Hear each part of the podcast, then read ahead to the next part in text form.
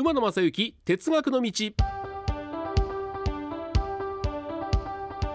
皆さんこんにちは。NBS アナウンサー馬野正幸です。馬野正幸哲学の道第107回。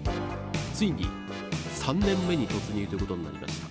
えー、2年前の4月からスタートしましたので、えー、どこまで続くですかね。線路は続くよ。どこまでもという形でいきたいなというふうに思うんですけども。まああの、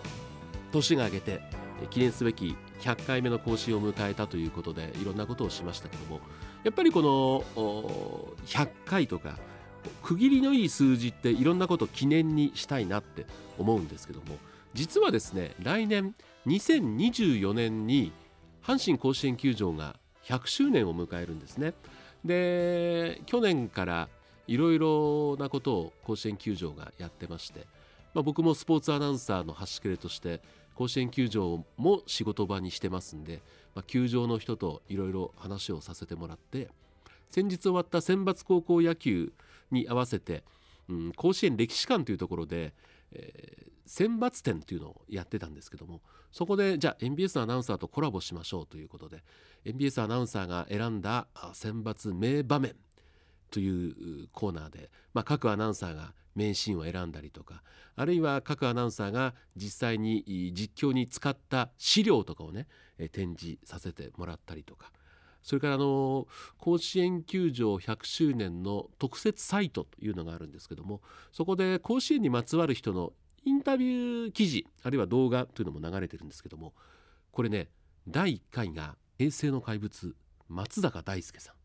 で第2回第3回がですね元阪神監督の吉田義雄さんそしてあの松井秀喜を育てた石川県星稜高校元監督の山下智茂さんというそうそうたる面々がいる中でなんとですね第4回に取り上げてもらったのが私馬野正幸とそして、えー、女性アナウンサー1年目の海斗美久あもう2年目になりましたね海斗美久そして、えー、その1年上になります前田遥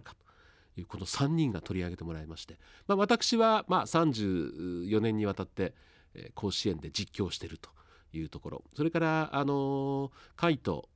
前田の2人はですね、え、選抜高校野球の期間中に早朝ですけども「みんなの甲子園」という番組がハイライト番組があるんですけどもそれのキャスターを担当したと。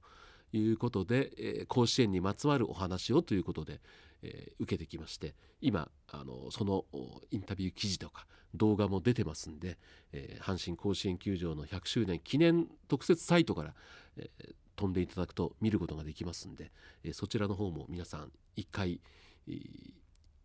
ご覧になってちょっと感想を述べていただけたらいいかなというふうに思ってます。そこの甲子園にまつわる話でもちょっと僕鉄分入れてますんであここが鉄分のとこかなって気づいた方いたらねまたあの、メールなりお手紙なりで、えー、ここでしたねって、えー、言ってくれたらいいんじゃないかなというふうに